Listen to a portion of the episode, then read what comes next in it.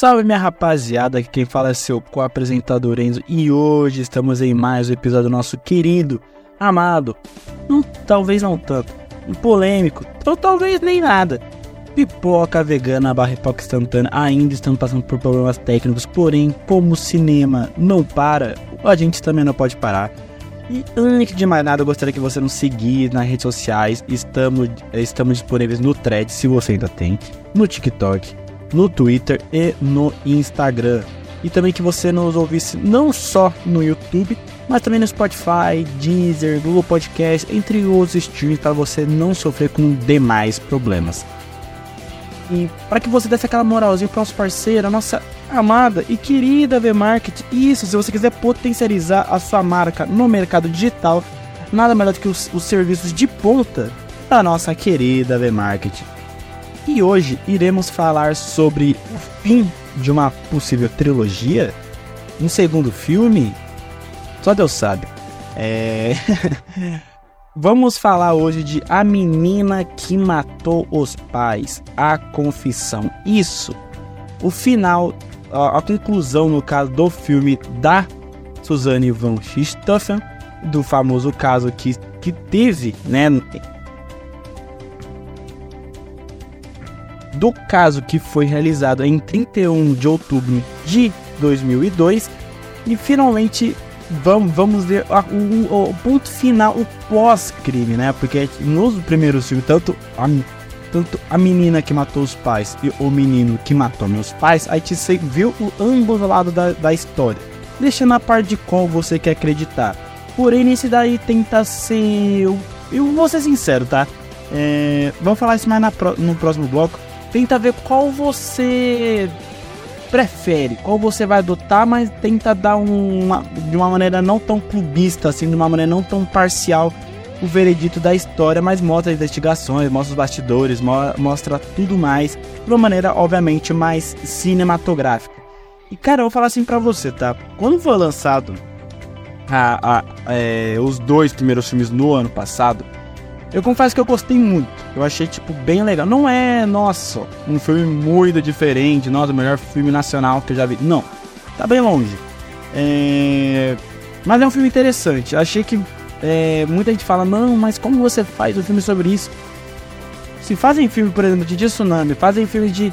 Fazem, fazem filmes como. séries como, por exemplo, Dummer.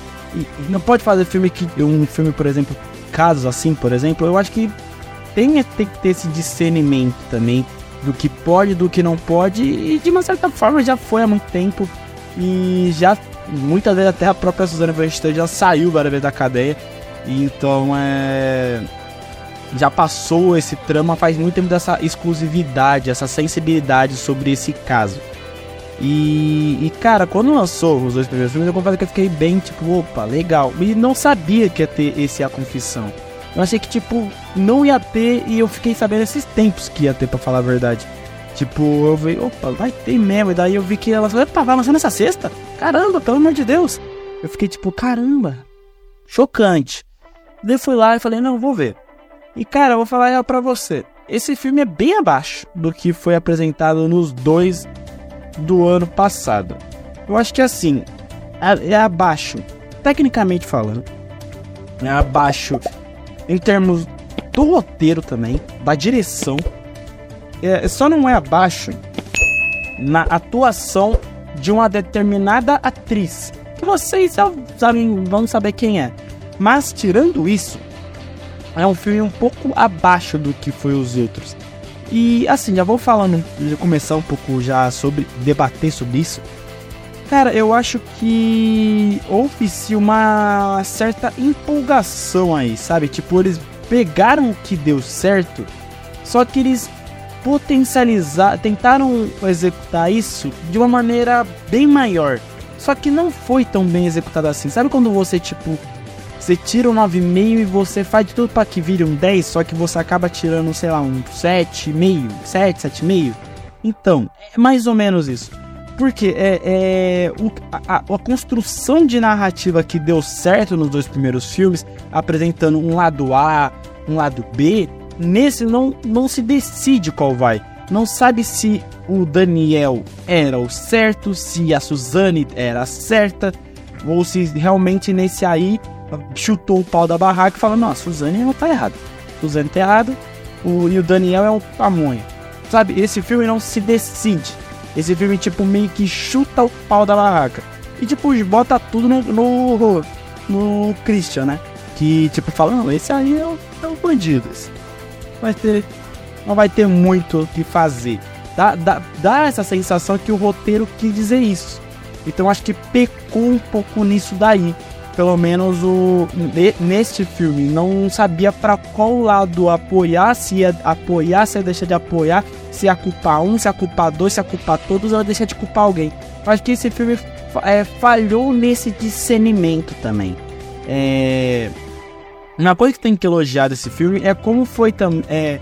Tirando o arco da essa indefinição de apoio é, do, dos assassinos no geral, dos três envolvidos no crime, eu já num contraponto, eu acho que, por exemplo, do caso dos policiais, mostrar como que foi a construção desses bastidores e tudo mais, como eles foram chegando ao, ao, ao viés do assunto, é, eu achei que isso foi bem construído. Eu achei que isso já foi um pouco melhor. Não achei jogado, eu achei que foi deveras interessante mostrar é, como é, eles meio que têm a noção de como esse caso tinha se, é, se tornado muito popular é, em 2002 é, e conforme foi passando-se os tempos, conforme passando os meses, anos, enfim. E, e eu gostei muito de mostrar, de, de ter visto isso de uma maneira que não fosse que fosse além dos três envolvidos no crime, mas da polícia, dos investigadores e tudo mais, com, conforme eles forem é, é, eles vão é, suspeitando né, dos, dos envolvidos e, e, conforme isso vai passando, achei isso muito legal, achei de uma maneira bem construída em si, é, pelo menos a parte do roteiro. Mas eu acho que assim, não, não acho que salva muito não em, nesses, nessas coisas, porque o roteiro ele é bastante indeciso e também eu acho que o, a edição desse filme também eu acho que muitas vezes ela ela peca, ela tipo igual eu falei, ela pega, ela pega o que deu certo, por exemplo, no começo, nos dois primeiros filmes, e tenta fazer num único filme, tornando isso completamente exagerado e muitas vezes sem noção. Tipo, por exemplo, o arco que é o marco não, a cena que mostra, por exemplo, a Suzane se revirando na, na cama como se ela tivesse, por exemplo, possuída. Ou se, por exemplo, ou na, por exemplo, na cena que o Daniel ele tá sentindo palpitação e não para de lembrar, sabe? Tipo, é, a câmera vai, vai fazendo umas jogadas ali que falta um pouco mais de capricho, falta um pouco mais de repertório, por exemplo, ali na edição. Claro que isso é, vai muita liberdade criativa do diretor do filme, mas eu acho que poderia ter sido executado de uma maneira diferente a ideia é boa. Não eu, porque assim, eu sempre valorizo a ideia, eu sempre busco valorizar a ideia, porque acho que, tipo, no cinema é. Tem que ter autenticidade, tem que ter identidade. E a ideia é boa. Mas acho que na execução faltou um pouco mais de repertório, por exemplo, em cenas assim que. Que ao invés de ajudar no roteiro, é, faz parte do complemento. E aí? Vai, vai favorecer quem esse filme? Esse filme vai favorecer alguém? Esse filme vai deixar de favorecer? Esse filme vai estar tá mostrando alguém certo? Tá mostrando alguém errado? Esse filme não se decide. Ao contrário do, do, do primeiro, dos dois primeiros que, tipo, mostra ambos lá da história e traz mais versatilidade para a história, nesse aí traz um amontoado de, de situações indefinidas, trazendo um filme completamente sem personalidade. Cara, falando um pouco mais sobre as atuações, cara, eu gosto muito do Leonardo Bittencourt. Eu gostei muito dele no. Não só na Malhação, porque eu, gosto, eu assisti a Malhação dele. Mas eu, eu gostei bastante dele na, é, nos dois primeiros filmes, né? Tanto da menina quanto do menino. E, e cara, assim, é, eu gostei só que esse filme tava baixo. E eu gosto dele. Eu, puta, eu gosto dele eu eu não vou falar, não, ele é um mau ator, nossa, foi um fraco. Não, eu achei que ele. Que eu, é, não é culpa do ator. Eu acho que nisso aí foi culpa do roteiro, que o roteiro tá tão definido que, tipo, eu acho que limita a atuação. E no caso do Leonardo Bittencourt, limitou e muito, e muito. Sabe, tipo, dá a sensação que o personagem dele era um completo pamonha. E tipo, é, você não sabe se realmente ele tava sendo um pamonha, se ele tava com medo, se ele tava fingindo. Sabe, tipo, vai, por exemplo, uma cena antes ele tava completamente com um cagaço. Aí na outra ele vai lá e joga o irmão pra merda. Na outra ele começa a rir. Mano, tipo, que que é isso? Meu Coringa é tão fragmentado assim, meu parceiro. Então, tipo, eu acho que faltou um pouco mais de capricho, mas não da atuação. Mas também é, é do, do, eu acho que o roteiro atrapalhou ele. E não só ele, mas eu acho que assim, prejudicou ele e o resto não interferiu tanto. Assim, por exemplo, a, a Bárbara Coren, eu, eu gostei dessa adição, eu gosto muito dela, eu gosto dela desde Bacurau, para falar a verdade. Eu acho ela uma atriz muito pica. E eu gosto dela, mano, muito dela desde Bacurau. E, cara, é, nesse filme ela tava bem mais solta, mais envolvida no filme. Eu gostei muito dela, ela, ela trazendo aquela personagem que, tipo, transitava uma personagem calma e tal. Com, com, realmente como uma completa policial e barra, barra delegada.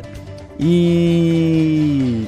E daí vai lá e chega no viagem de fato e, e, começa a transformar essa transição de uma personagem calma em uma personagem já decidida que quer, só quer encerrar esse caso logo. Achei que a Barbara Cullen tava excelente no papel, tava muito boa. O Alan Souza Lima, cara, se nos dois primeiros filmes ele sumiu, ele tava bem é, apagado, eu acho que nesse aí ele conseguiu dar aquela brilhada.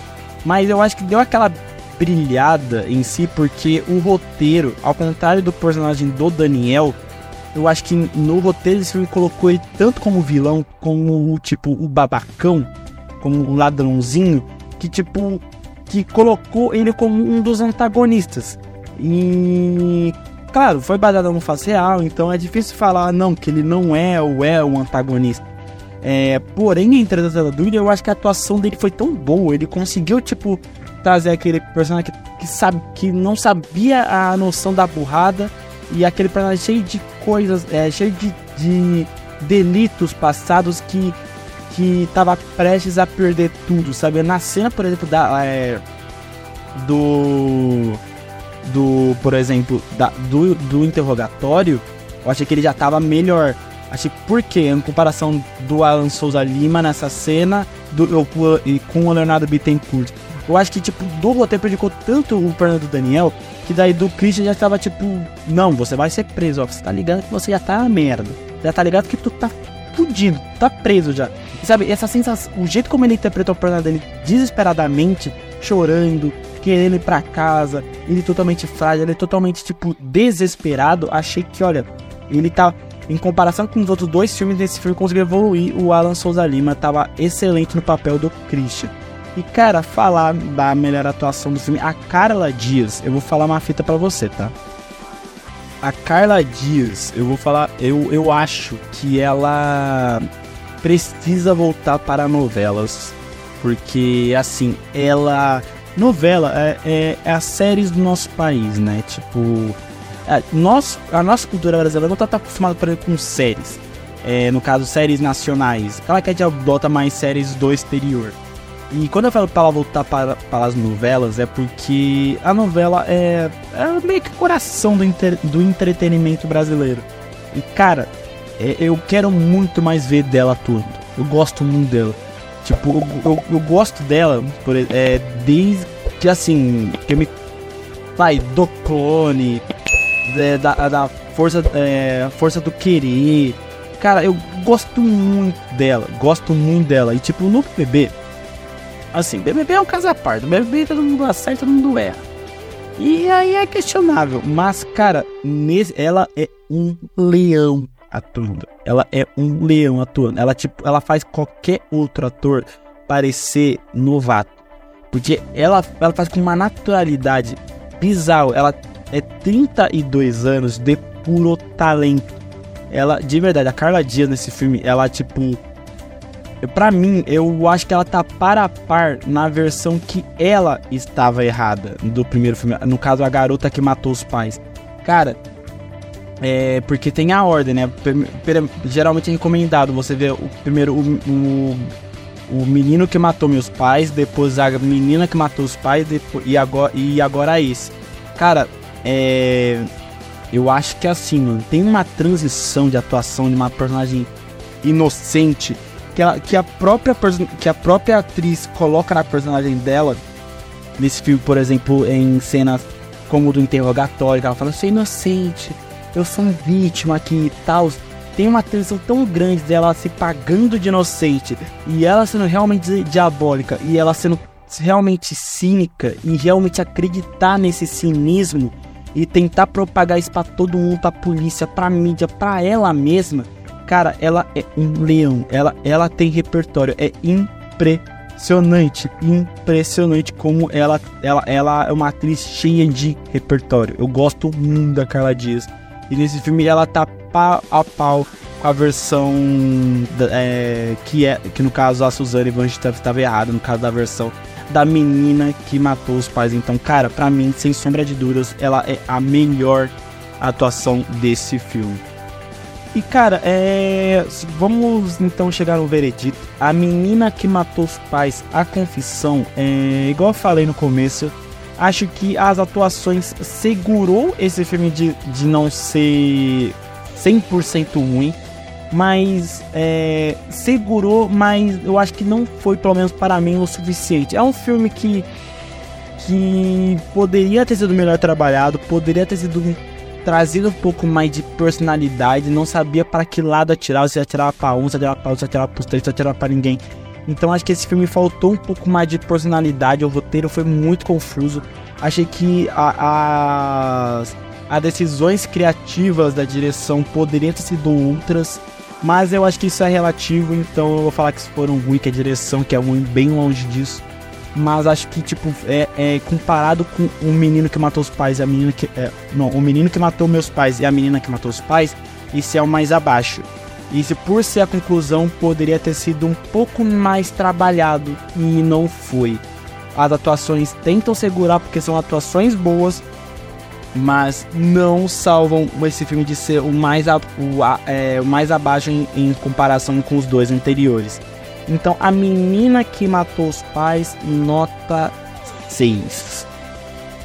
E é isso, minha rapaziada. Vamos ficando por aqui. Eu agradeço muito a audiência de vocês. Ó, se você gostou, dá aquele like, dá aquele, fortalece no like.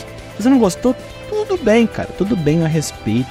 Eu quero mais falar, eu quero mais é, interagir com vocês. Vocês podem, tipo, deixar nos comentários, ah, eu, não, eu não gostei, ou gostei por isso, essa, aquilo. Mas, tipo, vai lá, resenha, uma resenha de boa, sem hate, pelo amor de Deus, porque a internet não é terra de ninguém. E é isso, minha rapaziada. É... Não se esqueça de, de nos seguir na rede social. Estamos esperando no Twitter, Thread, é... TikTok e Instagram. E também que você nos ouvisse não só no YouTube, mas também no Spotify, Deezer, Google Podcast, entre outros streamings além de também daquela fortalecendo nosso parceiro AV Marketing. Vamos encerrando por aqui, até a próxima e tchau!